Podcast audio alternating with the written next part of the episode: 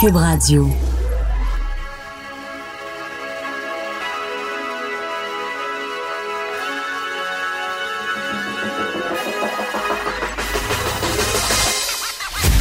Jonathan Trudeau. Joe, Trudeau et Maude Boutet. Franchement dit. Cube Radio. Bon mercredi aujourd'hui, on est le 11 décembre 2019. Mon nom est Jonathan Trudeau. Bienvenue dans Franchement dit. Bienvenue à Cube Radio. Comme à tous les jours, je suis en compagnie de ma co-animatrice Maude Boutet. Salut Maude. Salut! Euh, Maude, euh, juste dire aux gens qu'on va revenir évidemment au cours des prochaines minutes sur euh, ce qui a tous les apparences d'un triple meurtre. Euh, en tout cas, bref, une femme et deux enfants qui ont été trouvés euh, sans vie euh, dans le coin de Pointe-aux-Trembles. Très peu de détails pour l'instant. On aura l'occasion d'aller rejoindre le journaliste Maxime Delan à la fin de, ce bloc-ci. Après mon commentaire éditorial, on ira rejoindre Maxime Delan pour avoir un peu plus de détails. Assuré, assurément, on en parlera aussi avec Geneviève Peterson parce que, comme je viens de le faire avec Richard, il y a tout un, tout un débat, tout un questionnement au niveau de, de la société, les, la collectivité on peut faire quoi pour empêcher ça, là? T'sais, advenant le cas où le pire des scénarios, se, ben, en fait, le pire des scénarios, il s'est concrétisé, là, mais les motifs, qu'est-ce qui se euh, cache derrière ça?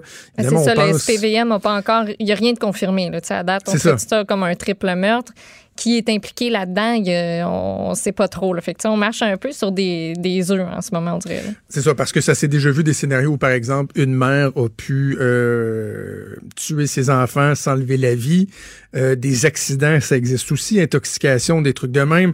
Évidemment, on pense à un scénario d'un ex-conjoint, un ex-mari, un père pas capable de digérer euh, une rupture ou euh, carrément un, un, assassinat. Là, Quelqu'un d'autre qui n'a pas rapport dans ça, le décor. Puis ça fait que, il y a comme plein de scénarios. Puis la police, les enquêteurs ne sont même pas arrivés sur la, la scène de, de crime présentement. C'est gardé par les policiers, mais voilà.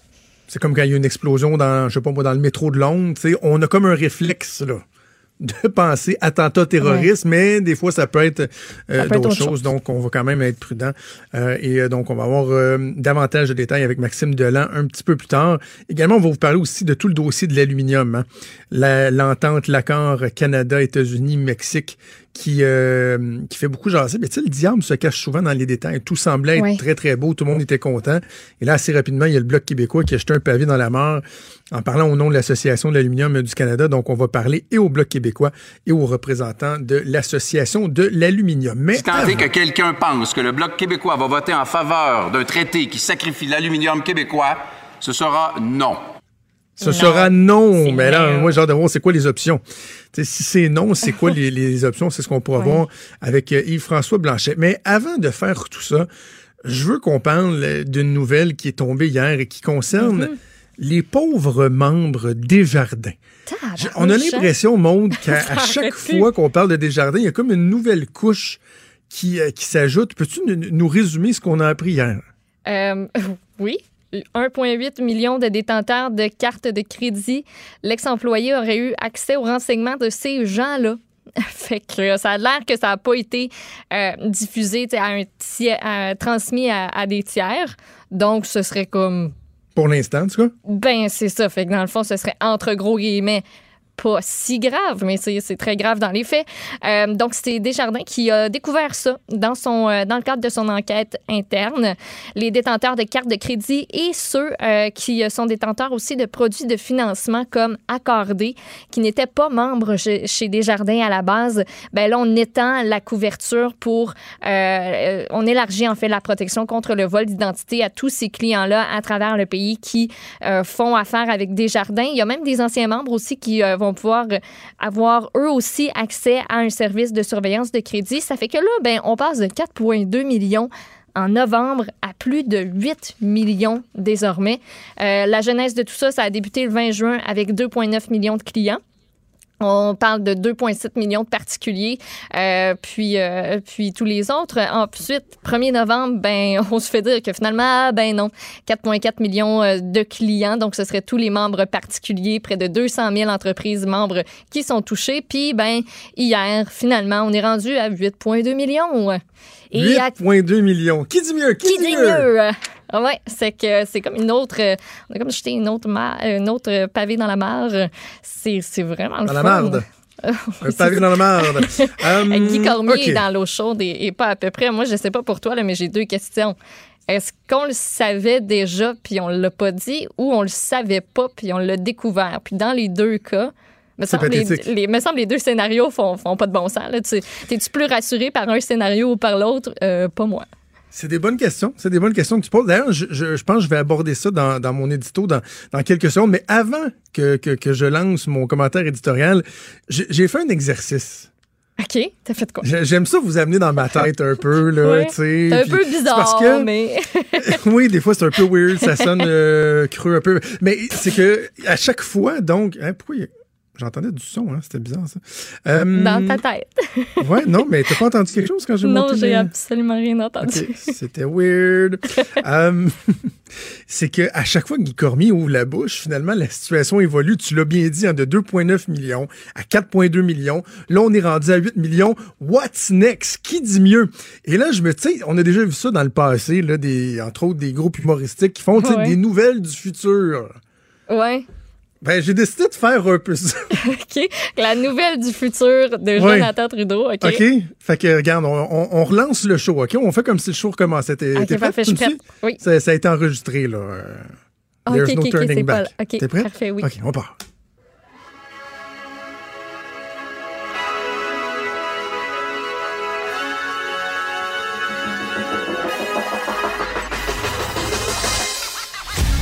Jonathan Trudeau. Joe, Joe Trudeau et Maude Boutet.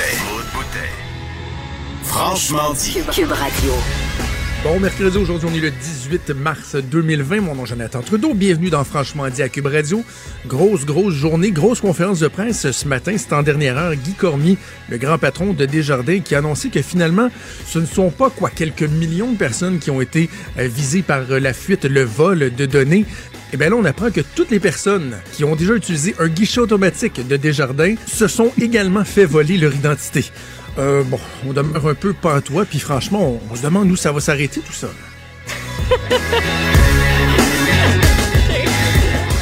Bon jeudi, aujourd'hui on est le 18 juin 2020. Bienvenue dans Franchement dit à Cube Radio. Mon nom est Jonathan Trudeau.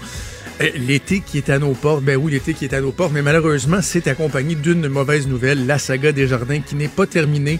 Point de presse important de Guy Cormier aujourd'hui, le grand patron de Desjardins, a annoncé que, bon, ils avaient fait de nouvelles découvertes, la fuite de données qui, encore une fois, est plus importante que ce qu'on croyait. Ben oui, imaginez-vous, donc, après les membres, après les cartes de crédit, après les guichets automatiques, eh bien, imaginez-vous donc que toutes les personnes qui ont déjà visité un site Internet de Desjardins, que ce soit de façon volontaire ou par pur hasard, ben, ont vu leurs données être volées, leur identité être volée. On reste sans mots. C'est pas fini! OK, on a encore. Bon lundi, aujourd'hui on est le 7 septembre 2020. Mon nom est Jonathan Trudeau. Bienvenue dans Franchement dit, bienvenue à Cube Radio. Euh, bon début de semaine, une semaine qui commence sur les chapeaux de roue. Ben oui, dans les toutes dernières minutes, le grand patron de Desjardins, Guy Cormier, qui a annoncé de nouvelles informations, de nouvelles informations troublantes dans toute l'histoire de la fuite de données, des, vols d'identité chez Desjardins. Ben là, on aura tout. Euh, Guy Cormier qui a annoncé euh, ce matin que toutes les personnes possédant le nom de famille Desjardins ont vu leurs données personnelles être volées. Alors vraiment, si vous étiez un membre de Desjardins, vous aviez un compte de banque, une carte de crédit, que vous avez déjà été dans un guichet automatique de Desjardins, que vous avez déjà visité un site Internet et que vous vous appelez Desjardins, bon, on a pitié de vous. Et pendant ce temps-là, pendant ce temps-là, il n'y a toujours pas eu d'arrestation. Et il semblerait que le voleur allégué, le, celui qui serait à l'origine du vol de données, continue de se bourrer la face au Saint-Hubert avec ses cartes cadeaux. Incroyable. Ah, t'es niaiseux, man. Non, mais c'est c'est- c'est c'est aussi ridicule que ça. C'est aussi ridicule Ouais. que ça, ce qui se passe chez Desjardins euh, en ce moment. Euh, puis tiens, euh, perdons pas de temps, je vais aller avec mon commentaire éditorial. Drette, là. L'édito de Trudeau. L'édito de Trudeau. Ouais, c'est pas parce qu'on rit que c'est drôle. hein, dans le cas de Desjardins, Maud le disait tantôt, on est passé de 2,9 millions de personnes qui étaient victimes d'un vol d'identité. Déjà, on se disait, Hum, c'est assez, c'est assez préoccupant. Là. Ça, ça a occupé beaucoup nos pensées pendant la dernière période estivale. Finalement, oh non, c'était 4,2 millions. Oh! Là, on parlait de l'entièreté des membres de Desjardins. Si vous aviez un compte de banque avec Desjardins, votre identité avait été volée. Là, finalement, c'est 8 millions. Là, on est rendu à 8 millions. Ça va s'arrêter où? Là? tous les gens qui avaient une carte de crédit des jardins ont été victimes. Maud, tantôt, posait une excellente question. Est-ce que les gens de Desjardins savaient l'ampleur du crime et contents de nous dévoiler des informations ou qu'ils eh, en apprennent au fur et à mesure?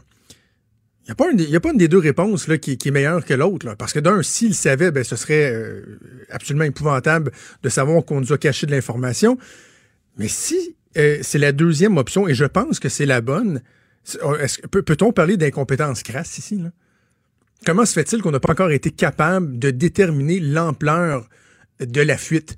Ça veut dire qu'il n'y a aucun espèce de mécanisme en place pour essayer de savoir quelles informations sont sorties, quelles informations ont été copiées à chaque fois qu'il y a des nouvelles révélations qui sont faites, ça nous donne la mesure d'à quel point on n'était pas prêt chez Desjardins, à quel point les pare-feux n'étaient pas en place. Comment se fait-il qu'un simple employé, animé par l'appât du gain de cartes cadeaux pour aller manger du Saint-Hubert, a pu voler des données de 8 millions de personnes, potentiellement transmettre ça à des, des esprits tordus qui pourront peut-être les utiliser, puis on en a parlé avec des spécialistes, dont Steve Waterhouse, pas les utiliser cette semaine, la semaine prochaine, ni l'année prochaine, ni dans deux ans, dans cinq ans. Il y a des données qui vont toujours être bonnes là-dedans. Et ce qui est inquiétant, c'est qu'on a l'impression que les autorités en font que très peu. On a une petite commission bidon ici à Québec, là, avec des invités triés sur le volet par le gouvernement. On a appris que dans le rapport, finalement, il n'y avait aucune espèce de recommandation. Juste des observations générales. Au fédéral, il n'y en a pas été question alors qu'on sort d'une campagne électorale. Ce débat-là faisait rage sur la place publique alors qu'on était en campagne électorale. Pas un parti politique ou à peu près qui s'est positionné là-dessus. À un moment donné, il faudra, il faudra se poser de sérieuses questions parce que c'est nos données, c'est à nous, là c'est nos données personnelles. Les crimes du futur, ce sont, c'est ce genre de crimes-là. C'est ce qu'on va voir, ça va se multiplier. On doit exiger des garanties, d'autant plus, d'autant plus. Puis c'est souvent moi ce qui m'inquiète, qu'on n'a aucune espèce de, de, de, sentiment de sécurité par rapport au gouvernement. J'ai la misère à croire, moi, que le gouvernement est mieux outillé que des entreprises privées. Souvent, on est même plus vulnérable au niveau de l'informatique. Donc, une question qui devrait nous occuper beaucoup plus euh, que ce que, que, ce qu'on voit euh, en ce moment, particulièrement de la part de nos dirigeants.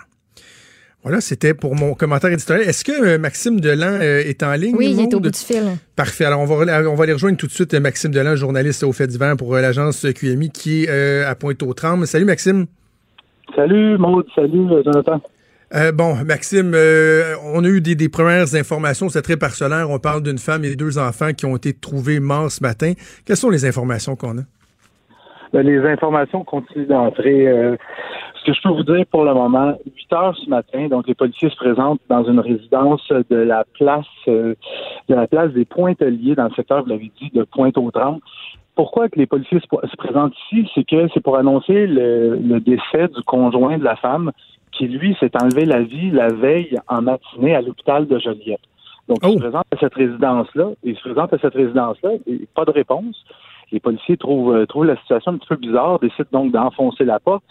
Et c'est là qu'on trouve les trois corps. On parle d'une femme et selon là, ce qu'un voisin vient de nous euh, confirmer, il s'agirait de deux jeunes enfants âgés de trois ans et d'un an et donc là, ah euh, évidemment, les policiers font des liens, et, ils comprennent ce qui, s'est produit.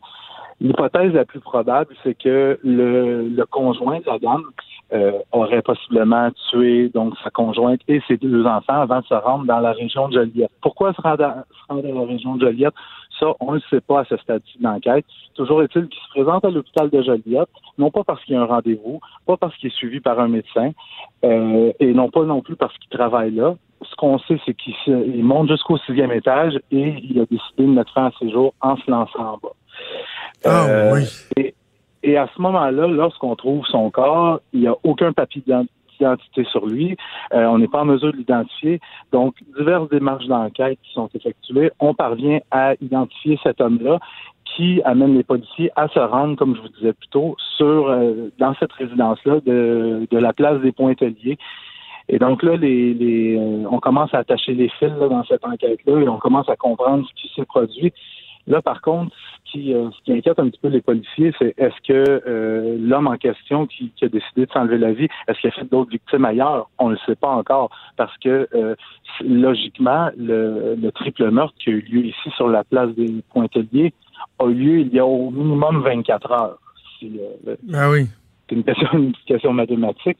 Donc, euh, c'est ça. Là, l'enquête en est qu'à ses débuts. Les corps euh, des trois victimes sont toujours à l'intérieur de la résidence. Important déploiement policier ici. Et c'est c'est la consternation, j'ai pas besoin de vous le dire, là, dans le voisinage.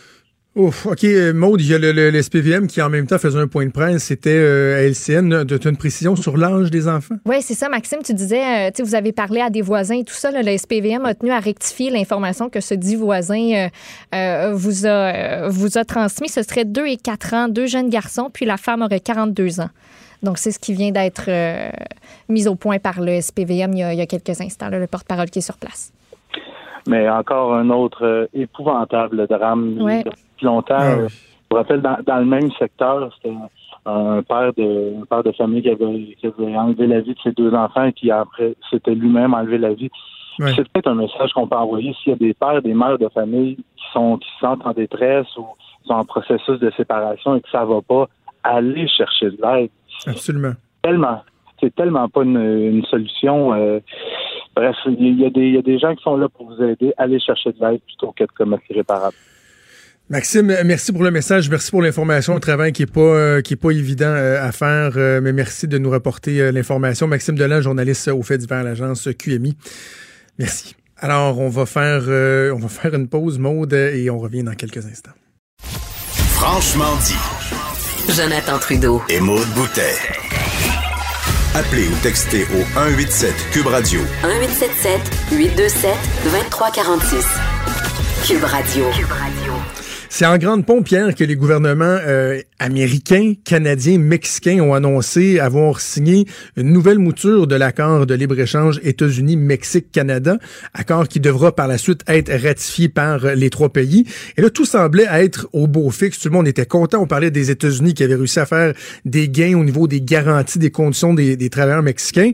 Là, finalement, il y a l'Association de l'aluminium du Canada et notamment aussi le, le- le Bloc québécois, qui on va parler tantôt, qui ont dit euh, là, sommes-nous les laissés pour compte de cette entente-là? On va essayer de comprendre de, quoi il en retourne avec le président et chef de la direction de l'Association de l'aluminium du Canada, M. Jean Simard, qui est en studio à Montréal. Monsieur Simard, bonjour. Bonjour.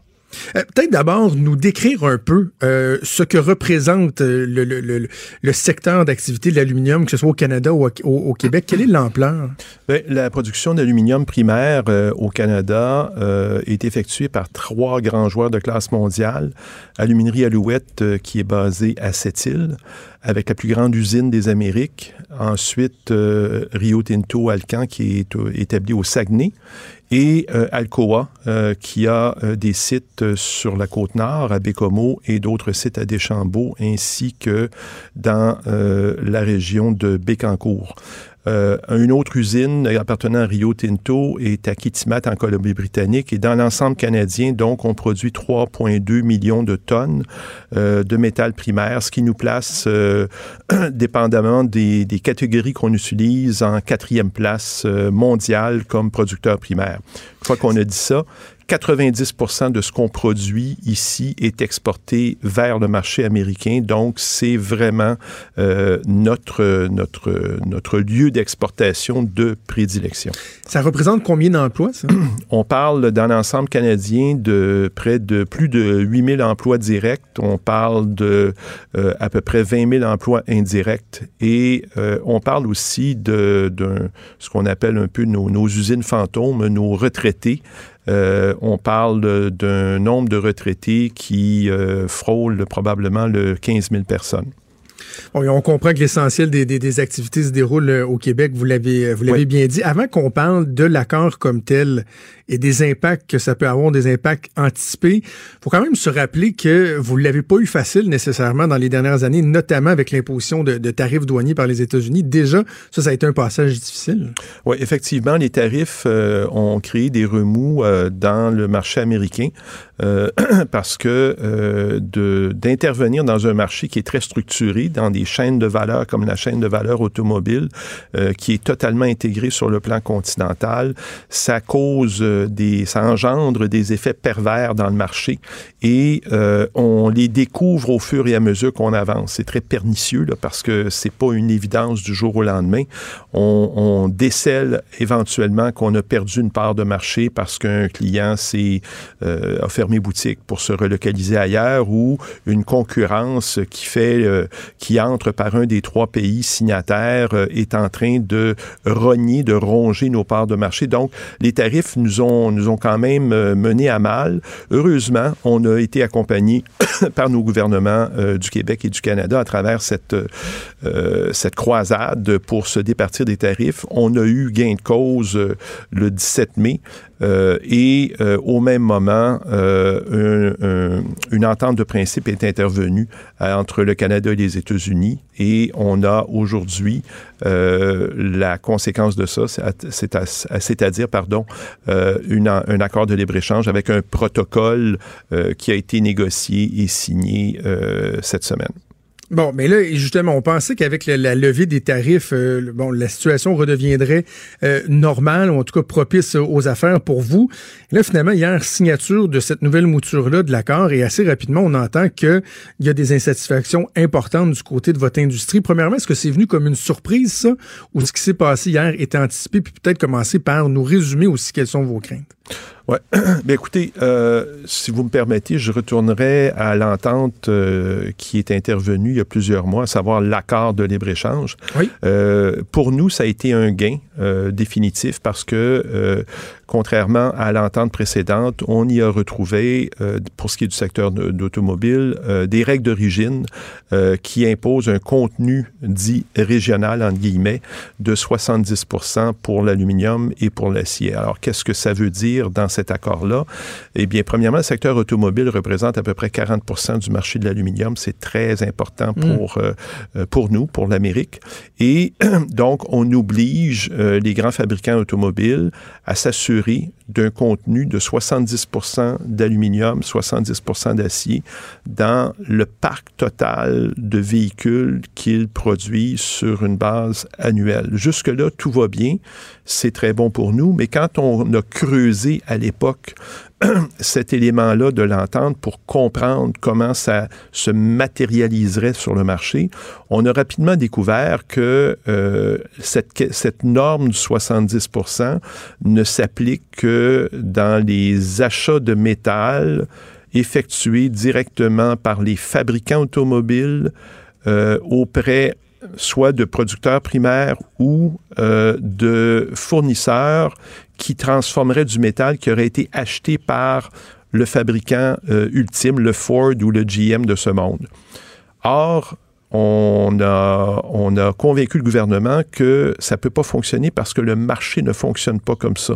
Mhm. Les fabricants automobiles n'achètent pas de métal directement. Ce sont leurs fournisseurs qui achètent du métal, qui suivent le, marché, puis qui tentent de, négocier des prix intéressants et qui le transforment. Et ce que le fabricant automobile achète, c'est le résultat de cette transformation-là, à laquelle ne s'applique pas la règle du contenu. Et donc, vous pouvez euh, avoir euh, du contenu que vous achetez, du métal que vous achetez d'un grand laminoir aux États-Unis, euh, qui a pris la couleur régionale parce qu'il vient d'être produit dans un laminoir américain, mais l'aluminium d'origine qui vient d'être transformé peut venir de Chine, de Russie ou d'un autre endroit dans le monde. Alors c'est pour ça que l'industrie a fait des représentations pour ajouter une définition afin de préciser l'esprit, la volonté d'origine du président, du premier ministre pour favoriser la croissance de l'industrie, à savoir que le métal, pour être conforme à la règle d'origine, devait être coulé, fondu ben ici, dans un des trois pays membres de l'accord. Jusque-là, euh, tout va bien. Le gouvernement du Canada, le gouvernement américain épousent cette définition-là, la font leur et l'amènent à la table de négociation du protocole. Alors, il faut comprendre que, pardon, le protocole qui a été signé hier, c'est pas une nouvelle mouture de l'entente, c'est un document supplémentaire qui vient préciser certains éléments ou en ajouter qui auraient pu être négociés en cours de route, et c'est le cas. Alors, l'ambassadeur américain Lighthizer, qui est au, cœur des négociations depuis le début, avait pour mandat, euh, dans les dernières semaines, d'aller euh, chercher euh, ce que les démocrates exigeaient de la mhm. part du Mexique, à savoir une revue des normes du travail dans le secteur manufacturier, une mise à niveau et une augmentation des salaires ainsi que euh, un système d'inspection, de vérification par pardon, les autorités gouvernementales américaines.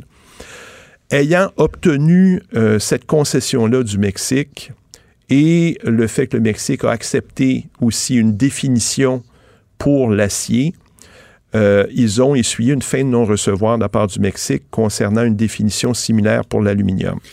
Donc, c'est juste, on fait, je, on fait partie des dommages collatéraux. C'est ça, parce que dans le fond, pour l'acier, cette garantie-là, cette exigence-là, ça a été comblé, mais le Mexique a refusé de le donner pour, euh, pour l'aluminium. Est-ce que, M. Simard, parce qu'hier au gouvernement, moi, on me disait, ouais, mais il reste que le gain net, c'est-à-dire qu'il y a 70% de l'aluminium utilisé dans les, dans les voitures produites en Amérique du Nord doit provenir de l'Amérique du Nord. Moi, on me disait, ben, ce gain-là, il demeure et c'est un gain par rapport à ce qu'il y avait dans l'ALENA avant. Est-ce que ça, c'est vrai ou si on craint que ben là, ce 70 %-là soit faussé par le fait que des fois, ce ne sera pas l'aluminium qui va réellement provenir de chez nous. C'est en plein ça. Alors, c'est vrai que 70% la règle de 70% demeure pour l'aluminium, mais la façon dont la règle va se, se matérialiser, donc va être appliquée par le marché, ça ne sera pas en faveur nécessairement de la production primaire nord-américaine parce que le fabricant, lui, pour, pour respecter la règle, tout ce qu'il a à faire, c'est de s'assurer d'acheter la composante ici, en Amérique du Nord, et qu'elle ait subi, si elle provient, si le métal provient de l'extérieur, qui a subi une première transformation, qui a changé de code tarifaire. Donc, pour nous, euh, c'est sûr que c'est une opportunité mais qui est pleine de contraintes. Il faut changer la façon, il faut changer le modèle d'affaires, puis c'est pas nous qui allons le changer. Euh, les Ford et autres de ce monde changeront pas leur façon de faire pour plaire au secteur primaire. On est des fournisseurs. Qu'est-ce que le gouvernement vous dit lorsque vous leur parlez? Est-ce qu'il tente de vous rassurer, de vous donner des garanties ou vous en viennent à la conclusion que, ben oui, finalement, vous êtes un peu les, les sacrifiés, les deuxièmes sacrifiés après les, les agriculteurs et la gestion de l'offre de, cette entente-là? Bien, je pense qu'il faut remettre les choses euh, dans une perspective un petit peu plus large. Euh, le gouvernement a obtenu la levée du, des tarifs, ce qui a été considérable pour nous, puis on l'apprécie énormément. Le gouvernement a obtenu une entente dans laquelle on a cette règle de contenu régional. Et là, ce qu'on dit au gouvernement, c'est il y a une faille dans le système. C'est ça qu'on voulait colmater, qu'on voulait fermer. Et c'est la situation qui fait en sorte qu'un pays comme le Mexique puisse accueillir du métal, par exemple de la Chine, à prix escompté, euh, y apporter une transformation et l'introduire sur le marché américain, ce qui fait en sorte que, en bout de ligne, on va subir des pertes, on commence déjà à subir des pertes de marché au profit du Mexique. Alors, premièrement, la première demande, c'est d'amener le Mexique à mettre en place un système de contrôle de ses importations d'aluminium, comme le Canada a fait en date du 1er septembre. Au Canada, si vous voulez importer de l'aluminium de n'importe où dans le monde, depuis le 1er septembre, vous devez faire une déclaration au service des douanes du Canada dans laquelle vous indiquez le pays d'origine, la valeur, le coût et la quantité, ainsi que de façon très précise le produit que vous importez. Vous êtes responsable de la validité de cette déclaration-là pour les six prochaines années. Vous pouvez être inspecté à n'importe quel moment.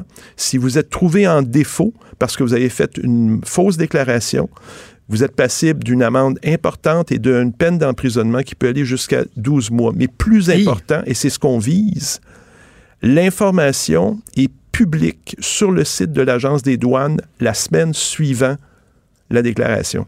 Et donc, ça donne une visibilité sur les mouvements de métaux qui passent à travers le Canada et ça permet autant au gouvernement qu'à l'industrie de s'assurer que le Canada ne devient pas un, un port d'entrée pour du métal qui ne devrait pas s'y retrouver. Mais ce contrôle-là que, que, vous demandez, est-ce qu'il y a moyen de le faire ad hoc à l'entente ou il faudrait vraiment que ce soit inclus dans l'entente? Oui, ça peut être fait ad hoc à l'entente parce que le 17 mai, lors de la levée des tarifs euh, pour le Canada et pour le Mexique, il y a euh, ce qu'on appelle une entente conjointe, un joint statement qui a été fait par les États-Unis et le Canada et la même chose par les États-Unis et le Mexique, dans laquelle chaque pays s'engage à mettre en place un tel système afin de contrer des situations qui vont à l'encontre des intérêts des trois pays signataires.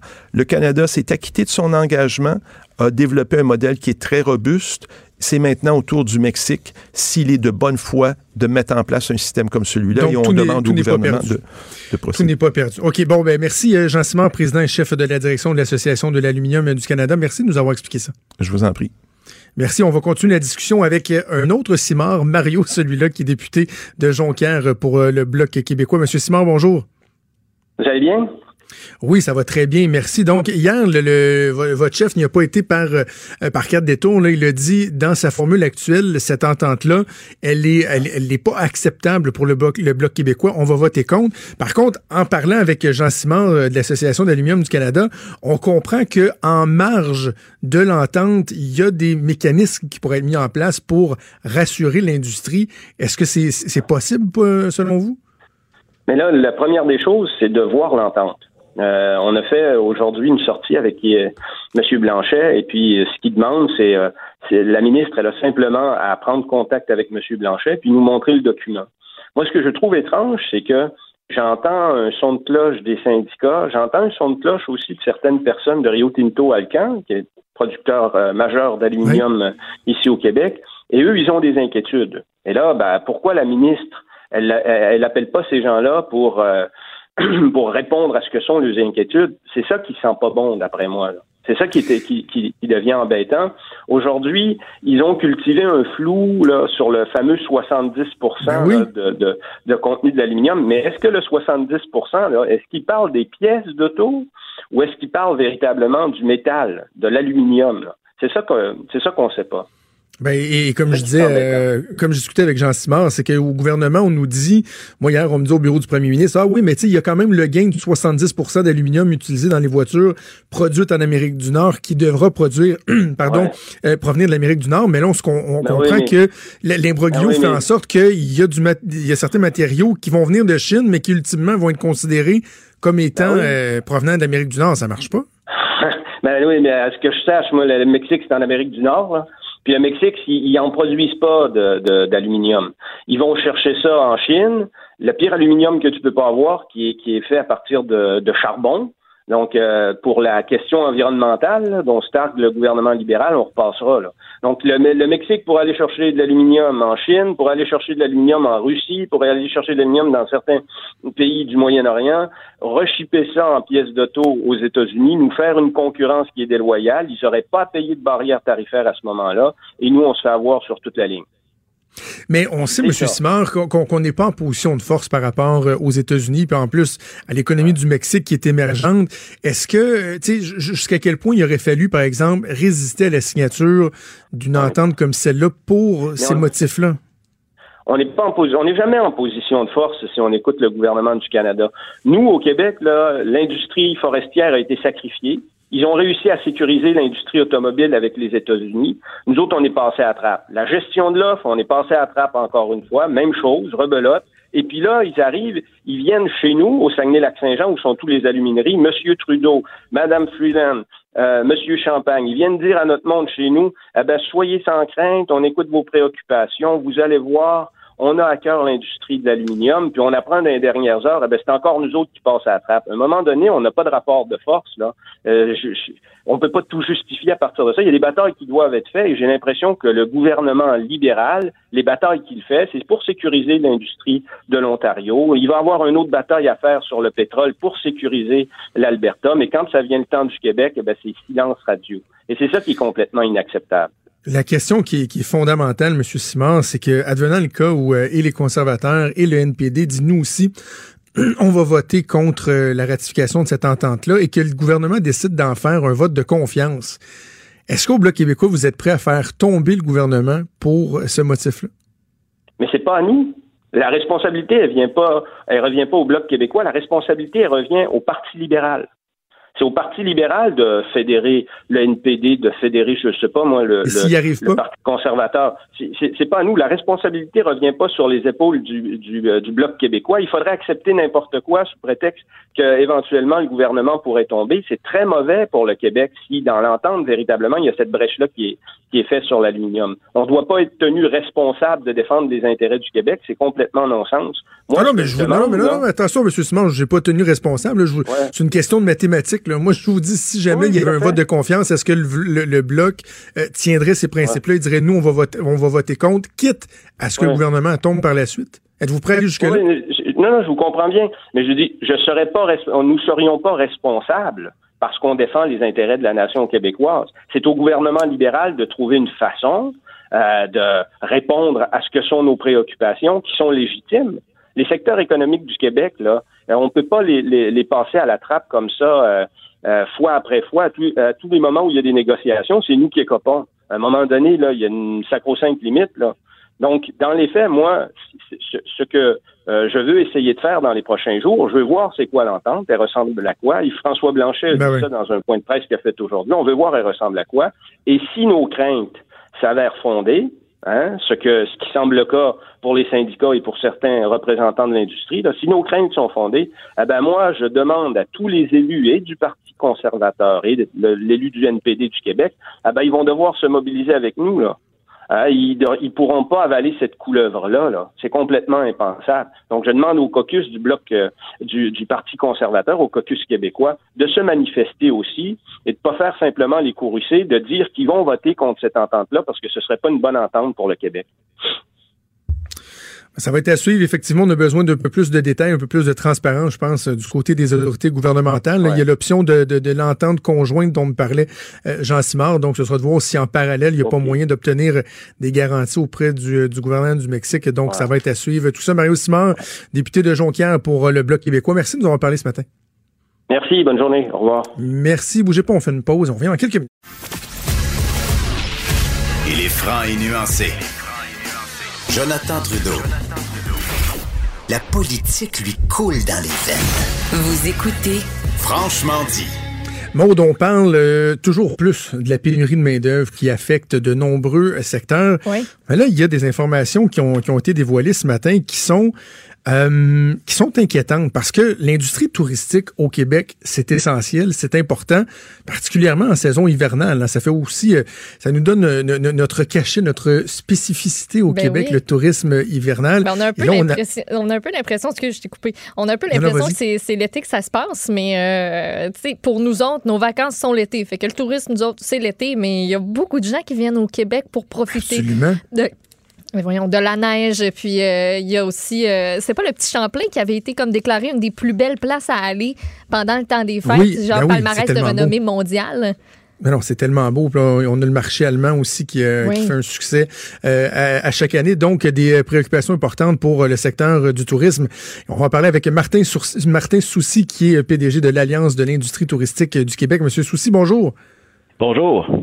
Alors, euh, ce qu'on apprend ce matin, c'est que c'est 15 000 postes qui sont à pourvoir. Et là, on parle de quoi?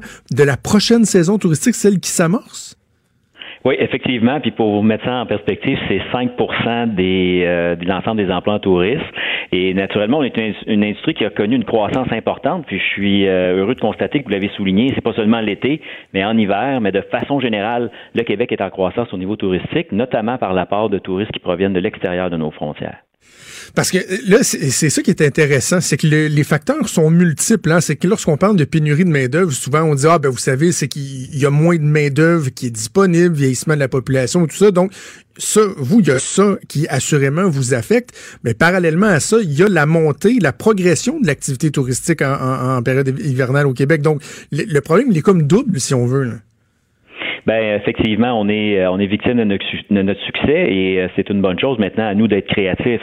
À l'égard de la pénurie de main d'œuvre, le, premier élément, l'industrie s'est mobilisée avec le gouvernement, nos partenaires associatifs, au bénéfice des entreprises, pour lancer une campagne de valorisation de nos, euh, nos métiers, pour qu'on prenne pas l'industrie pour acquise.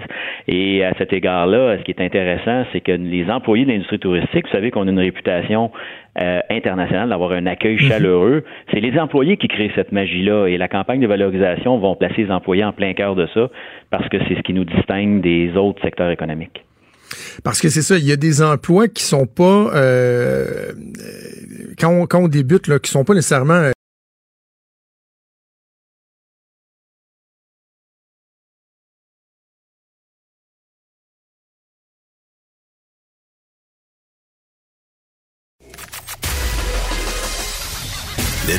des commentaires, des opinions.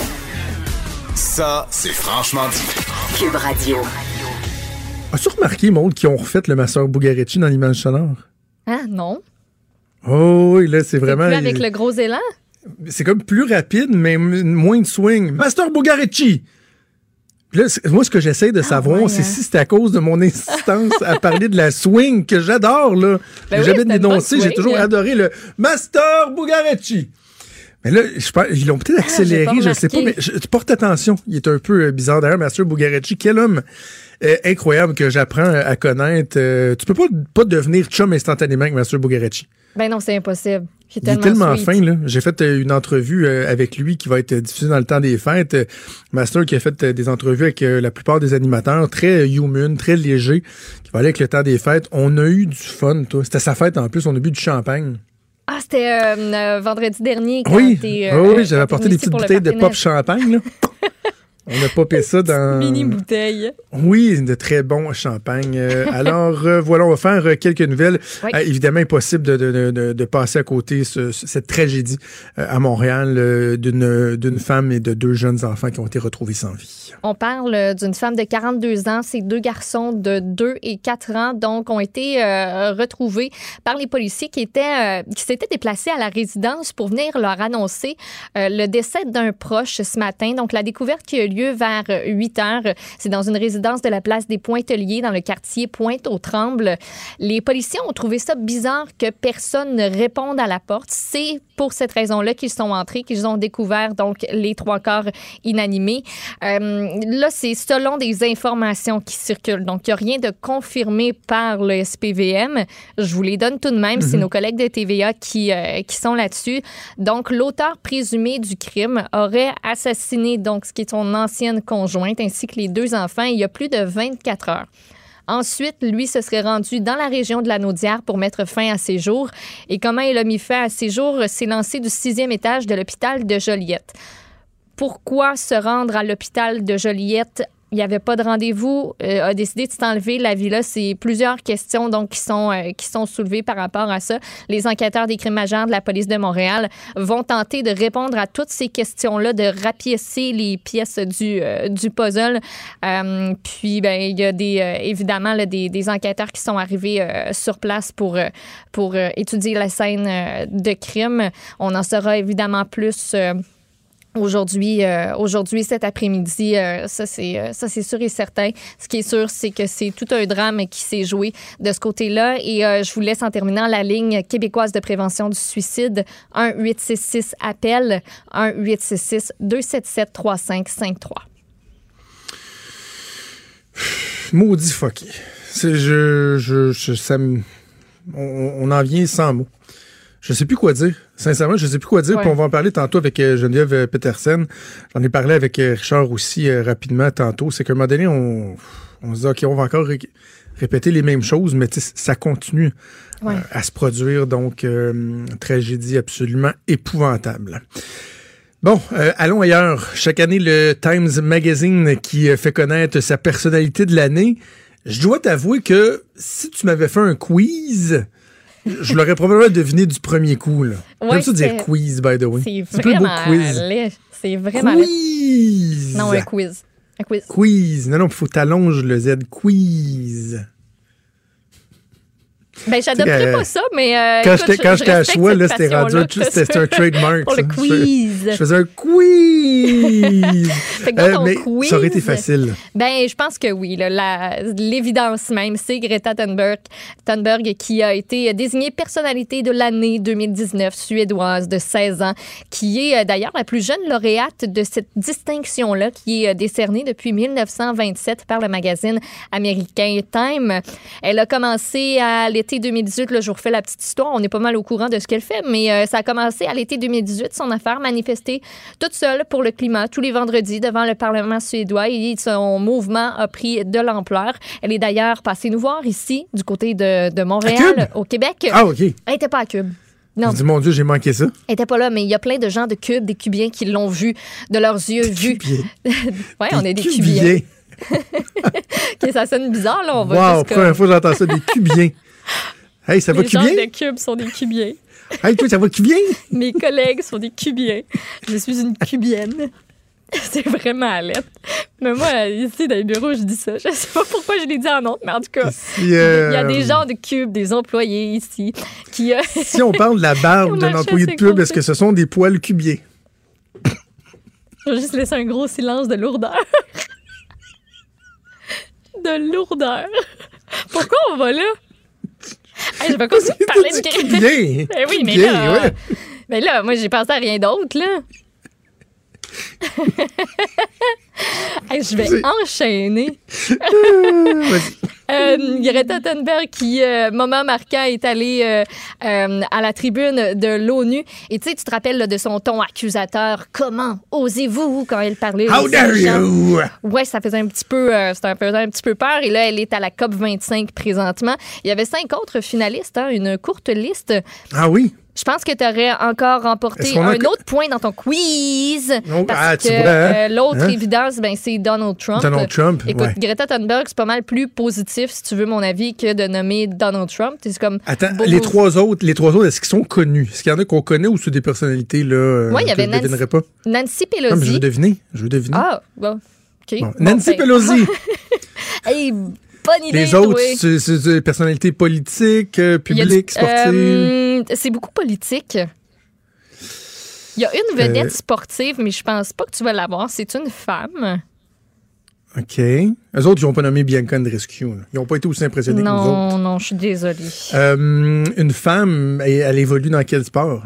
Football, Une femme au football, j'en ai aucune idée. c'est Megan Rapinoe. J'ai jamais entendu ce nom-là de ma vie. Et l'autre personne, c'est un autre politicien, politienne? Oui, c'est politique américaine. Mais Démocrate? on, on le connaît pas vraiment, mais il y a eu euh, un gros rôle à jouer euh, dans ce qui se passe présentement avec la destitution. Ah, c'est-tu le whistleblower? L'agent de la CIA, oui, Ouais, qui a averti ça. du coup de téléphone entre Donald Trump Très et bon. le président ukrainien. Et euh, ben, dernière affaire, à l'autre bout du monde, il y a des... Hein? OK, il y en a un autre. oui. OK, je pensais qu'on avait fait le tour des cinq. Non. Des gilets jaunes? Non, c'est vraiment là à l'autre bout du monde. hein. Des pingouins? Des ours polaires? Non, C'est un animal ou une personne? non, c'est des personnes. Voyons, tu penses vraiment qu'il va y avoir un pingouin de mes personnalités du temps? Ben, il me semble qu'il y a déjà eu des personnes morales comme personnalité de l'année, non? Il me semble que ça s'est déjà arrivé dans, Ben, dans, un dans la pingouin, revue je suis pas Times. sûre. Un animal, je sais pas. J'ai comme des doutes. Ça aurait, ça aurait Est-ce que c'est un cubien? Est-ce que c'est un cubien c'est ou une un cubienne? cubien. Non. Non, mais euh, comment je dirais ben ça? On a fait une entrevue avec un journaliste de là-bas à l'émission de Benoît il y a pas tant si longtemps. Je vois. Les manifestants pro-démocratie de Hong Kong.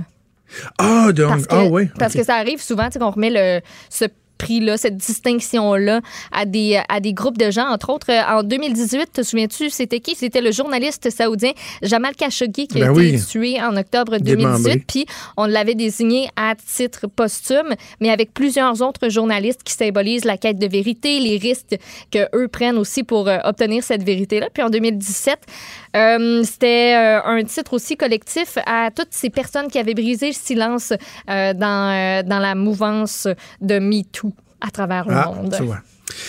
Question pour toi. Si un employé de Cube roule un cigare, est-ce qu'on appelle ça un cigare cubier?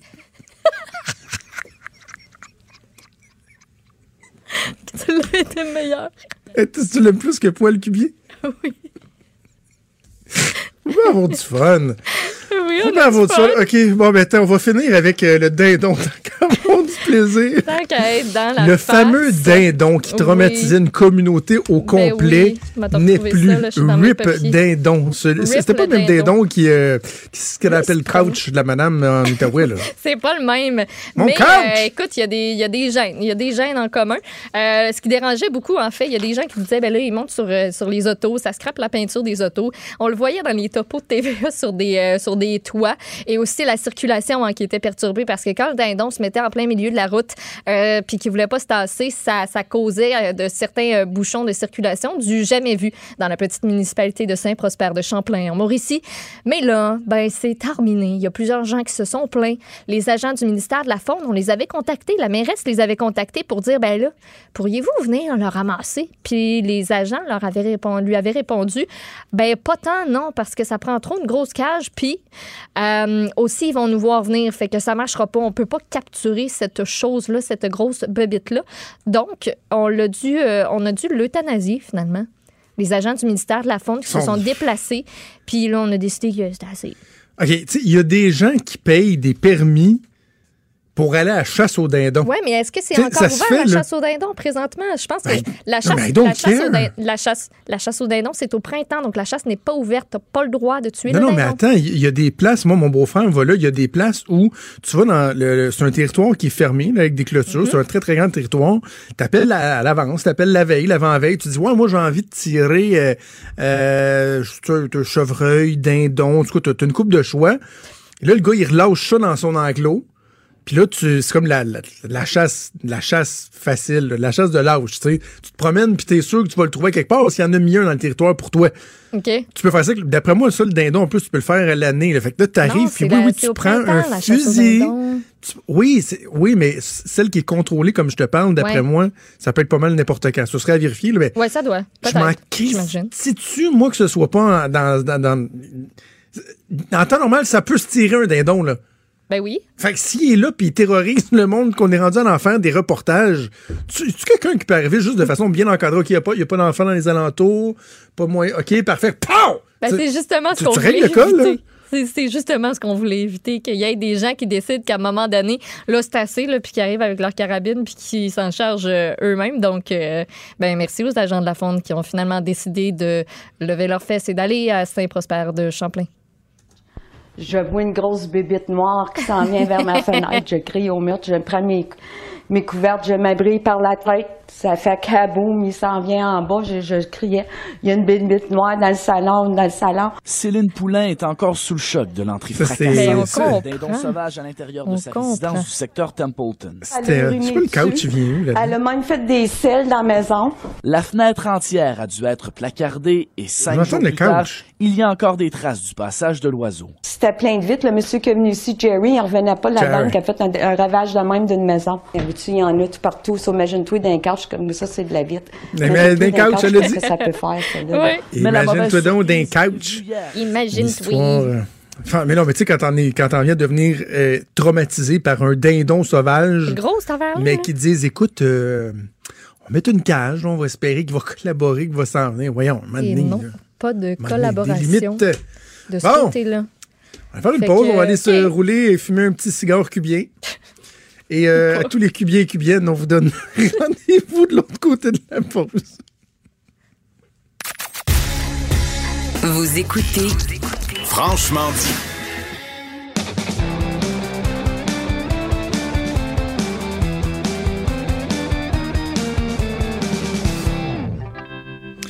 La chronique disque dur avec Stéphane Plante. Est-ce que Stéphane est en studio? Oui. Oh, oui, il est Oui, ah, ok, là. parce que je pensais qu'on avait une pause. Ça a été très, très, très rapide. Ah, écoute. Euh, Ben quelle non. efficacité. Toujours là. Stéphane Plante. Euh, Stéphane, tu vas nous parler. gagnante. Ben non, c'est ça. Tu vas nous parler des personnalités musicales qui nous ont euh, quittés. Ben, on a évidemment, on, on pense à, à Roxette hier, mais euh, il y en a, il y en a plusieurs encore. là. Oui, il y a des fois des noms qui évoqueront pas, ben, euh, les entendre la première fois, on va dire, mais c'est qui? C'est certains qui ont eu des carrières euh, plus importantes il y a 40 ou 50 ans, mais ils ont quand même laissé une œuvre qui marque encore les, jeunes générations. Euh, le premier, c'est euh, Michel Legrand, qui est décédé à l'âge de 86 ans, le 26 janvier. C'est un compositeur, arrangeur, chef d'orchestre. Il a à peu près tout fait, travaillé avec tout le monde dans le jazz, dans la chanson française d'une certaine époque. Mais lui-même faisait des tournées et il devait venir au Québec. Et bien sûr, ben, tout ça a été annulé, mais il a fait de la musique avec Edith Piaf, Charles Trenet, Ginette Renault et beaucoup de musique de film euh, avec Jacques Demy, Jean-Luc Godard, Orson Welles et même Clint Eastwood. On voit que son, son registre était assez large. Euh, sinon, le 11 février, là, je, je, je triche un peu, c'est Monsieur Réal Giguère. Là, vous vous dites, mais non, mais attends, c'est un animateur télé, c'est Monsieur Télévision lui-même, Monsieur Quiz, qu'on pourrait dire. Oui! Euh, ben, en 1962, il a enregistré un des 45 tours les plus populaires de l'époque, Gros Jambon. Toxon. Il pesait 300 livres, il mesurait 7 pieds. C'est pour ça que les mineurs l'avaient nommé Gros Jambon. Gros jambon, gros jambon. C'est Réal Giguère qui chantait Gros Jambon. Bon, on dit, Je savais pas ça. c'est chanter est un bien grand mot, là, parce que c'est une narration tout le long. et Ouais, puis, euh, c'est une- Mais on n'est pas dans la même diction que Géopardy, Bierla Ah, pas du tout. Et je me rappelle même, très différent. à Géopardy, il y avait une question sur cette chanson-là. C'était très drôle parce que Réal. Giguère pouvait pas retenir son, son fou rire en nom. Donc, c'était mon, petit hommage à Réal Giguère au passage. Euh, le 19 février, Nicole Martin, elle a vraiment une carrière consacrée à la musique, surtout dans les années 70-80. Euh, elle s'était fait un peu plus discrète dans les dernières années, mais Patrick Huard, en 2009, comme ça, pour un spécial télé, il avait demandé à ce qu'elle vienne chanter pour lui. Et ça, elle avait remis un peu de l'avant, elle avait sorti un album, mais on la connaît beaucoup pour la chanson Il était une fois des gens heureux. Il était une fois des gens heureux. C'était en des temps plus silencieux. Parlez à ceux qui s'en souviennent, ils savent encore les mots des romances anciennes où ça disait toujours le monde est Ça fait Quelle belle chanson. Quelle belle chanson. Ça fait oublier la version de la famille Dion qui avait été un peu désastreuse euh, un dimanche soir. Ah euh, oui, pour ben des, oui. Des problèmes Ben, de oh my God. chanter en duplex et tout ça. Puis il a recommencé, puis je me dis, pauvre chanson. la chanson elle-même. Pauvre chanson. Qui Ah. donc l'a- l'a l'a repris, cette chanson-là? Il me semble que la version, moi, que j'aurais eu en tête n'est pas nécessairement celle-là. Ben, c'est la, la version qu'il y avait dans le, le film Les Ploufs qui était sorti la, la même année. En fait, elle l'a enregistré pour ça, le film de Gilles Carle. Et puis, euh, ben, ça l'a- avait déjà du succès. Il y avait eu Laisse-moi partir. C'est très des chansons d'amour. C'est des ballades et tout ça. là. Donc, euh, ça Probablement que moi, j'ai en tête une version du genre de Star Academy. Ah, ben ça, c'est fort Non, mais tu sais, c'est vrai, Star, Star Academy, à l'époque, il y a- il y, a plein de chansons des classiques québécois. Ouais, c'est que, vrai. euh, tu sais, moi, j'avais, euh, quoi, j'ai début vingtaine dans les, dans les débuts de Star Academy. Il y a des chansons que nous, on a découvert par le biais Oui, de Star oui, Academy sans qu'on connaissait pas. là.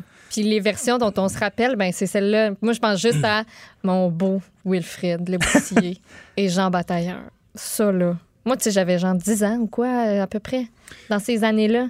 Fait que moi, Jean Batailleur, ça a toujours été Wilfrid Le Boutillier. Hey, juste, euh, juste pour, euh, à, à des fins de mémoire, là.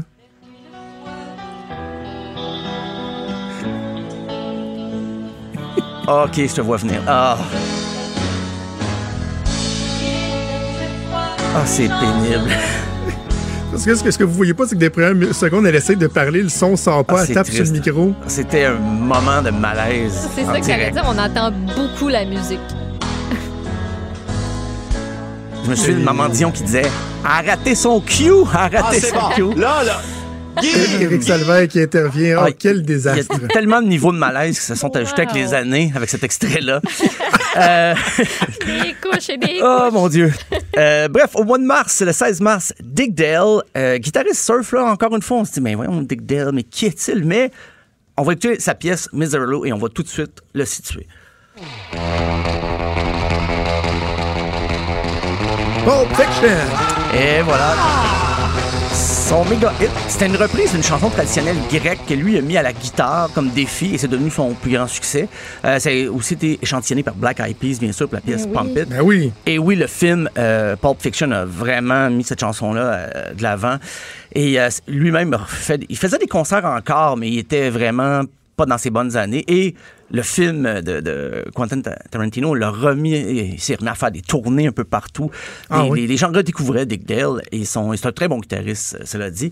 Euh, plus près de nous, euh, le 25 mars, il y avait Michel Willy Lamotte. Euh, Willy, c'est son surnom, mais c'est parce que ça venait de, son père, qui était le chanteur country, Willy Lamotte. C'était le bassiste d'Offenbach et de Corbeau. Assez important, des fois, on fait des blagues sur les bassistes, comme quoi, ah, ben, c'est pas le membre le plus influent et tout ça. C'est facile. Mais Michel, ouais, c'est ça. Michel La- euh, Lamotte a initié un petit peu Jerry Boulet au son plus euh, hard rock parce que c'est c'était les gants blancs avant Offenbach et c'était très variété, yéyé. Mais quand Michel Lamotte est arrivé, il dit, ben, moi, de toute façon, je m'habille pas comme vous autres. Euh, on... Il est arrivé avec un son qui a changé, même la, con- la, la conception de Jerry Boulet et du rock.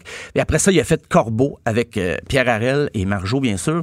Et, petite parenthèse, Corbeau a perdu aussi son guitariste le 9 novembre dernier, euh, Donald Hens, qui était le guitariste et euh, qu'on n'a pas beaucoup entendu parler après Corbeau, mais c'est quand même lui qui a écrit la chanson Illégale.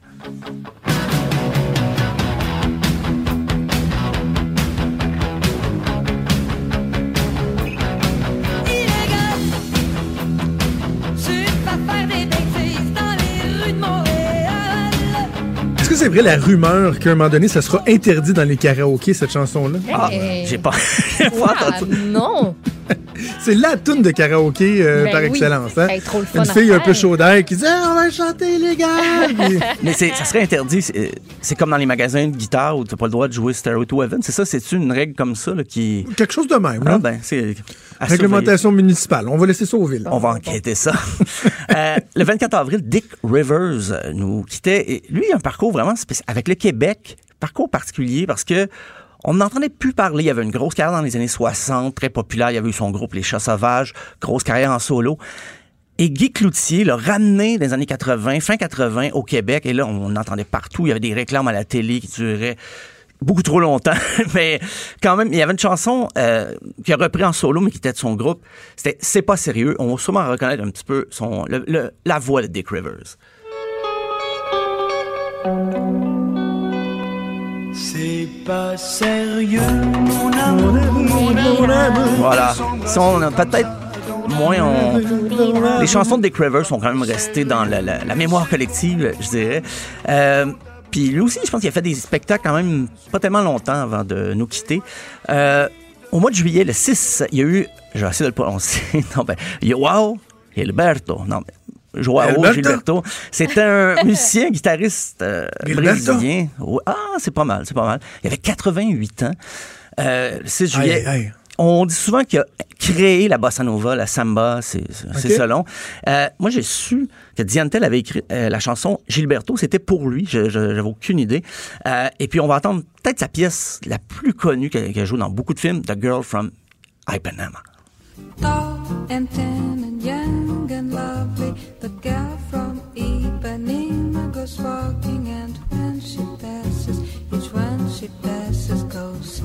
Pas sûr que je connais la chanson, mais on reconnaît le style euh, hein? Ouais, c'est ça, c'est ce qui a donné le ton un peu. euh, il avait enregistré ça avec euh, Stan Getz, un jazzman euh, qui, qui était aussi dans le. Il versait un peu dans le jazz latin, truc du genre. Autre style, vraiment, c'est Eddie Money. Le 13 septembre, c'est un ancien policier qui a décidé de faire de la musique et ça, ça lui a réussi. Son plus gros hit, ça reste Take Me Home, typiquement années 80.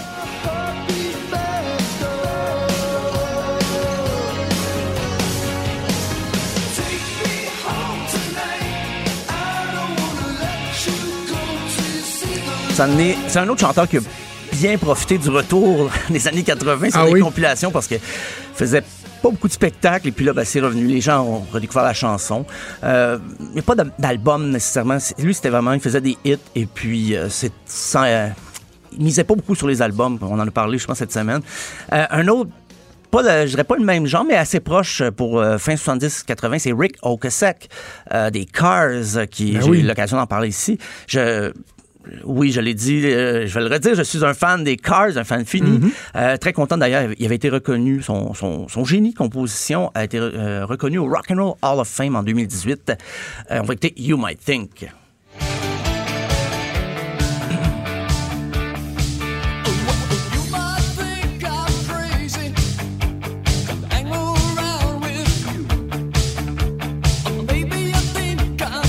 Très bon, ça. C'est très, très bon. Et le lendemain, le 16 septembre, euh, vraiment dans un autre genre, Vic Vogel, euh, plus près de nous, à Montréal, qui nous quittait. Euh, Vic Vogel, on l'associe au jazz, mais il a collaboré avec un paquet de monde. euh, Martin Deschamps, René Simard, Céline Dion, Mhm. Offenbach, qui a fait un album live avec Offenbach. Et euh, il avait 84 ans. Puis déjà, il y avait- encore son band, le Jazz Big Band. C'est- évident qu'il se produisait pas aussi souvent, mais c'est une figure importante du jazz québécois. Euh, le 2 novembre, Marie Laforêt, j'en ai parlé ici, chanteuse française, une actrice euh, qui joue plus dans le plus au cinéma qu'en chanson euh, dans les dernières décennies, mais quand même des hits euh, dans les années 60. Et le 9 décembre, bien sûr, on en parlait hier, Marie Fredrickson de Roxette. Et on, va se remémorer encore de Look, parce que j'ai réécouté les chansons hier et puis je resté accroché encore à The Look. Yes!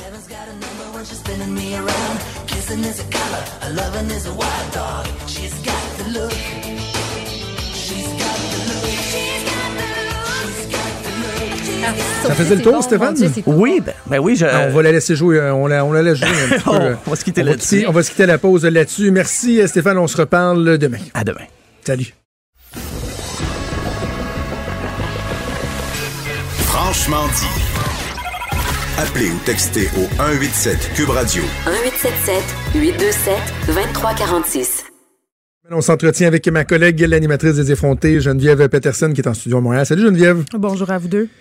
Euh, Geneviève, comme un peu tanné de parler de ça, mais en même temps, tu sais, pas vraiment le choix. Là. Ça s'impose. On voit encore une femme, deux enfants de 2 et 4 ans qui sont retrouvés morts. Ce Mm. qu'on semble comprendre, c'est que euh, c'est le, le, le, le père, l'ex-conjoint qui les aurait euh, tués. Se serait ensuite dirigé vers l'hôpital. Bon, se serait suicidé. Mm. Et je je te pose la question euh, de la façon que je l'évoquais avec euh, Richard Martineau tantôt, quand on faisait le pont de nos deux émissions, c'est que à un moment donné, j'ai l'impression que je je sais plus qu'est-ce qu'on doit dire, tu sais, la sensibilisation, dire hey les gars, faut se parler, parler à des, des gens de groupe d'entraide, mais en même temps, ça continue à arriver, puis à part de redire ce message-là, qui- c'est quoi les constats qu'on peut faire ou qu'est-ce qu'on peut dire de plus, faire de plus? Ben, premièrement, moi, je voudrais souligner que j'aurais aimé ça être à ton émission aujourd'hui pour parler d'autre chose euh, qu'un autre épisode de meurtre familial. Je trouve que ça arrive euh, de plus en plus, euh, du moins on le couvre, donc on a l'impression qu'il y en a davantage. Et ironie du sort, triste ironie, ce drame-là survient quand même moins de deux mois après une autre tragédie similaire qui a eu lieu dans le même secteur de la ville. hein. On se rappelle, à la Mhm. fin octobre, là, ce père de famille qui avait mis fin à ses jours euh, après avoir assassiné ses deux enfants, 7 et 5 ans, euh, dans ce cas-là. Euh, mais qu'est-ce qu'on peut faire? Écoute, euh, c'est drôle parce qu'on a eu des annonces euh, cette semaine à propos d'argent qui sera injecté, euh, notamment 2,6 millions pour soutenir Jury Pop. Jury Pop, qui est un organisme qui vient en aide aux victimes euh, de violences sexuelles. Euh, il y a une table de concertation en ce moment euh, qui, euh, qui n'est pas partisane, c'est-à-dire qui réunit quatre femmes de partis différents. On a Sonia Lebel, Mhm. Christine Labrie là-dedans, Véronique Yvon, Hélène David. Euh, c'est une table qui se penche, oui, sur les violences sexuelles, mais aussi sur les violences conjugales, euh, surtout sur le, procédé, le processus judiciaire qui entoure la violence conjugale. Euh, je veux juste qu'on on va se donner quelques statistiques, OK, parce que je trouve que ça frappe l'imaginaire avant qu'on parle de solutions, peut-être. Euh, il, y a un esti- il y a un observatoire canadien du féminicide euh, qui existe et, bon, à tous les deux jours et demi, en 2018, il y a une fille ou une femme qui a été assassinée au Canada. C'est quand même énorme, Jonathan. Et on en, énorme. On n'en parle pas assez, je trouve. Euh, Je comprends qu'on couvre euh, ce qui se passe euh, dans l'actualité, mais ce qui est capoté là-dedans, c'est que 36% de ces femmes-là sont des Autochtones et que, cin- puis que ce sont seulement 5% de la population, les Autochtones. Donc, elles sont surreprésentées. Euh, donc, vraiment, c'est un problème. Et ce qui est soulevé, c'est sûr qu'on on- on se dit un peu tout le temps la même affaire. Il faut que les hommes aient cherché de, de l'aide. Puis d'ailleurs, euh, ce matin, il y avait une lettre ouverte dans le soleil d'un homme que je, je recevais à mon émission tantôt. euh, qui soulignait le fossé euh, qui existe entre les hommes et la DPJ. Tu sais, cette espèce de d'idée que les hommes vont pas chercher de l'aide, euh, qu'ils veulent régler leurs problèmes eux-mêmes, tout ça. Euh, donc, vraiment, c'est un beau sac de nœuds ici. Je pense vraiment que ça, ça passe. C'est plate à dire, là, mais il, il faudra injecter des fonds. Il faudra injecter des fonds. Je lisais le statut euh, d'Ingrid Falaise tantôt. Elle disait, c'est quand qu'on va euh, enfin adresser la question de la violence conjugale post-séparation? Ça n'arrête pas. Quand tu te sépares de ton mari violent, là, la violence, elle n'arrête pas. Souvent, elle continue et elle s'aggrave. Et la période des fêtes, c'est une période excessivement sensible. On peut, on peut se douter pourquoi.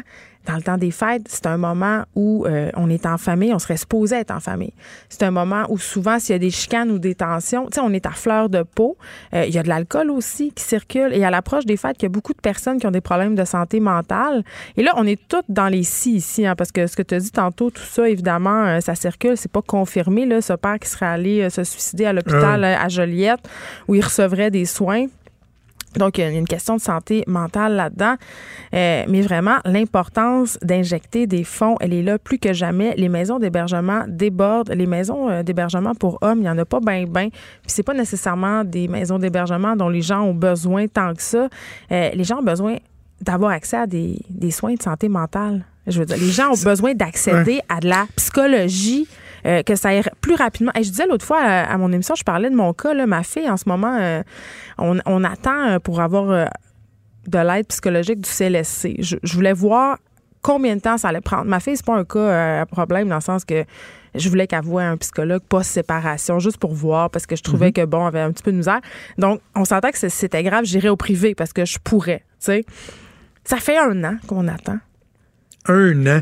Un an. Et je discutais, euh, cette semaine, j'ai eu un appel du CLSC. Et là, j'ai dit, ah, bon, mon Dieu, enfin, on va avoir accès à quelqu'un. Elle dit non, elle dit, c'est pour vous dire que suite à une rencontre, puisqu'on a eu une rencontre l'autre fois d'évaluation, euh, on a décidé que, bon, c'était tel service que votre fille avait besoin. Donc, c'était pour vous dire que vous étiez sur la liste.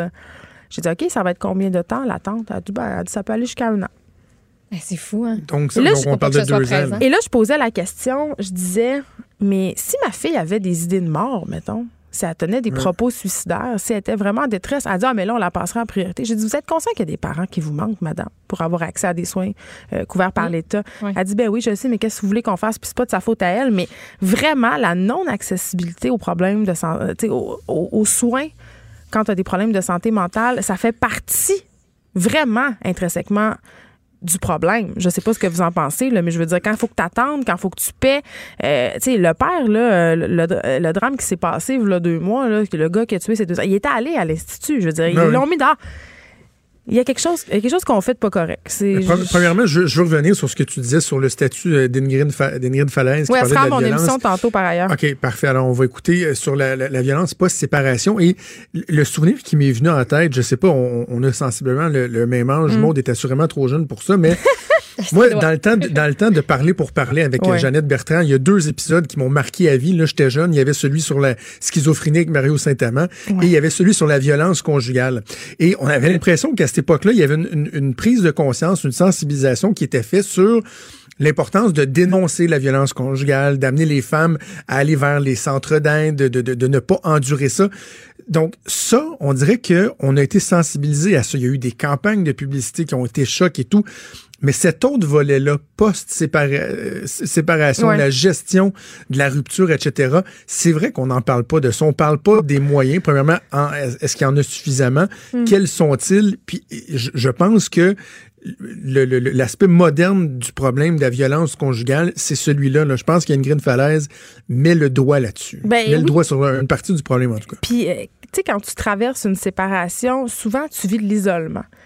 Parce que les gens autour de toi, euh, il y en a qui vont te supporter, mais il y a beaucoup de personnes qui ne sauront pas quoi dire. Donc, tu te ramasses assez tout seul à vivre ton affaire. Puis, de toute façon, euh, il faut que tu le vives, cette affaire-là. Moi, j'appelle ça l'œil du cyclone. Là. Vraiment, tu traverses une tempête. Je ne sais pas si vous avez vu le film Une histoire de mariage. C'est sur Netflix en ce moment. Ah, Je avec... l'ai pas écouté, mais j'ai- entendu que de bons. Ben, avec Adam Driver et Scarlett Johansson, ça raconte l'histoire d'un couple qui se sépare euh, et qui veut faire ça à l'amiable. Et on voit à quel point ça peut dégénérer une séparation. Et cet homme-là, euh, qui était un père exemplaire, un mari bien correct, à un moment donné, il sac deux, trois coups de poing dans le mur, puis il devient très, très violent parce qu'il est poussé jusque dans ses derniers retranchements. Euh, puis pas dans le sens, il pète sa coche, puis il a le droit, là, mais parce que ça peut devenir très, très lettre une séparation. Vraiment, c'est un moment qui est excessivement euh, affectif. Tu es vulnérable, euh, tu es challengé. Euh, parfois, c'est pas toi qui as décidé de partir, tu te fais laisser. Tu sais, tu perds ta famille. Moi, je pense que le nerf de la guerre, il est là-dedans.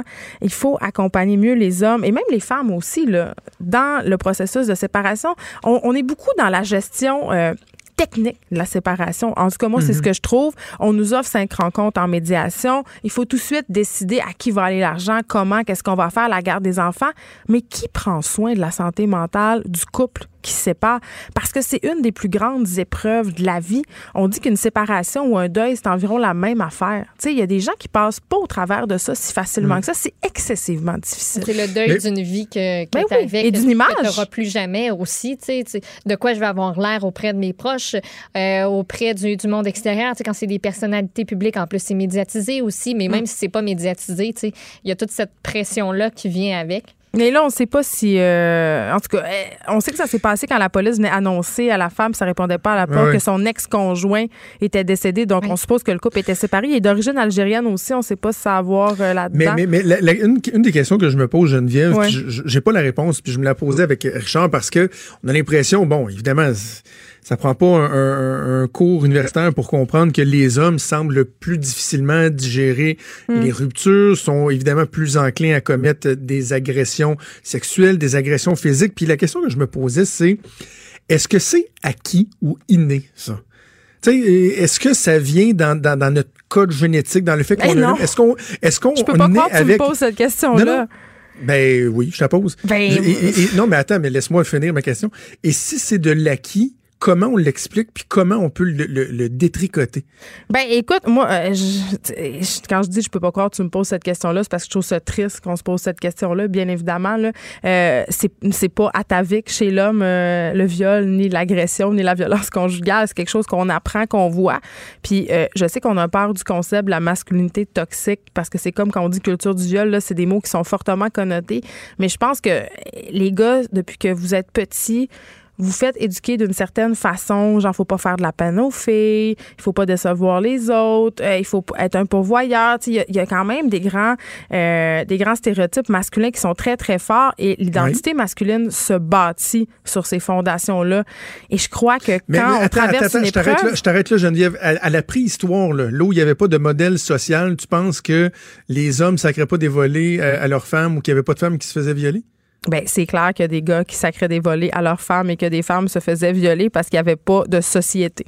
tu sais, la société, c'est là pourquoi? Pour faire des règles, pour faire un cadre. On a des grands tabous sociaux, l'inceste, la violence envers les Mais femmes, les comment enfants. ça se fait qu'en 2019, on soit pas encore, on n'ait pas réussi encore à ramener ça?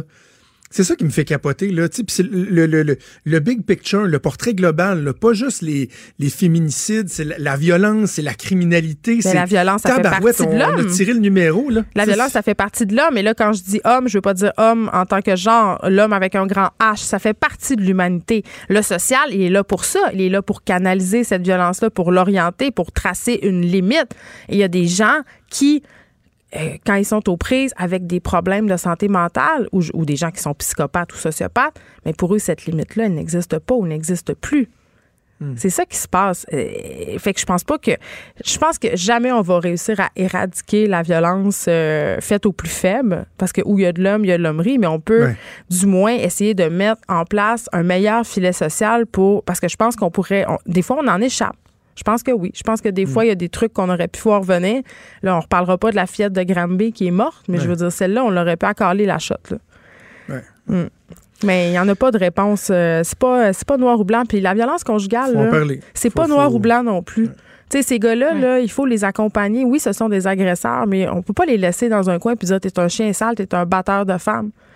Il faut, il faut leur parler, il faut, les, il faut être là, il faut que le- la société on soit là. Le nombre de ressources, j'avais, des chiffres, j'essaie de les trouver de- depuis tantôt, mais le nombre de ressources pour hommes est quasiment deux fois moins que le nombre de ressources qu'il y a pour femmes. mais c'est normal parce que c'est à- Quasiment- ben, c'est ça, Mais quasiment plus. Là, j'essaie de retrouver les statistiques depuis tantôt, mais je les avais déjà sorties, puis ça ça, ça a aucun bon sens Mais c'est ce- normal. ce fossé-là. On avait fait une entrevue. Ben non, c'est pas euh, normal. Ben oui, statistiquement, il y a plus de crimes qui touchent les femmes que de crimes grave, qui touchent il les devrait en hommes. avoir plus. Il devrait en avoir plus. Plus, mais c'est normal en ce moment qu'il y en ait plus y en statistiquement. plus, mais, mais, mais pas autant. Mais on a autant. du travail à faire en petit péché pour en arriver à quelque chose. Pour vrai, il y a les- le centre de le réseau Oxygène, mais à part ça, il n'y a pas grand-chose, c'est vrai. Puis en région, là, c'est difficile parce que l'orgueil aussi, on a parlé, là. Tu sais, dans un petit village, là, aller demander de l'aide à Wabush, là, Ah oui. t'es 17.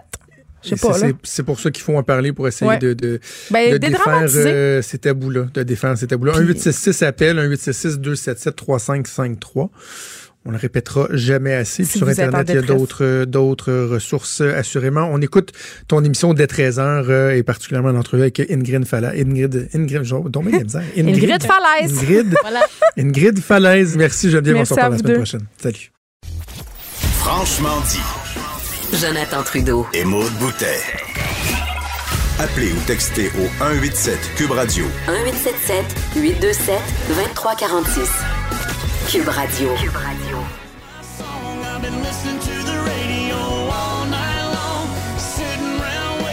Oh, et la mode qui Ah, est je tout excitée. Luke Bryan, que je ne connais pas du tout, s'en vient à Montréal? Pa- par- Tu, tu m'en as pardon? déjà parlé, hein? Pardon? Ben, probablement. Euh, mais Luke Bryan, c'est comme le plus, un des plus hot, des plus hot, des plus hot du country. là. Sur la planète, c'en est un qui a un succès immense. Il était déjà venu au Centre Bell. Il y avait eu 17 000 personnes. C'était plein à rabord. Mais là, c'est parce que c'est la tête d'affiche de l'Assaut Montréal, le nouveau festival de New Country qui va avoir lieu 14-15 août à Montréal. On a dévoilé ça ce matin. Bing Bang Schlang à comme 7 heures. Moi, je suis capotée. Bon. Ça va Est-ce que tu sais quand est-ce que les billets vont être en vente? Ou, Dès euh, le 13 décembre. Donc, ce vendredi, 10h, lassautmontréal.com. J'ai pas de détails sur le coût, par exemple. Ça, ça m'intéresserait. Mais euh, Luke va être là. Fait que c'est Mets tes économies de côté, tu pourras y aller. C'est là-dessus qu'on se laisse, Maude. Merci à toi. Bye. On se retrouve demain. Merci à toute l'équipe à la mise en onde qui se sont succédés. C'est une équipe de Cubiens et Cubiennes qui se sont succédés. Pour la mise en onde, merci à Mathieu Boulay euh, à la recherche. Euh, L'actualité est lourde, mais quand même, je vous souhaite, euh, je vous souhaite une bonne journée. Prenez soin de vous, on se reparle demain à 10h. Salut.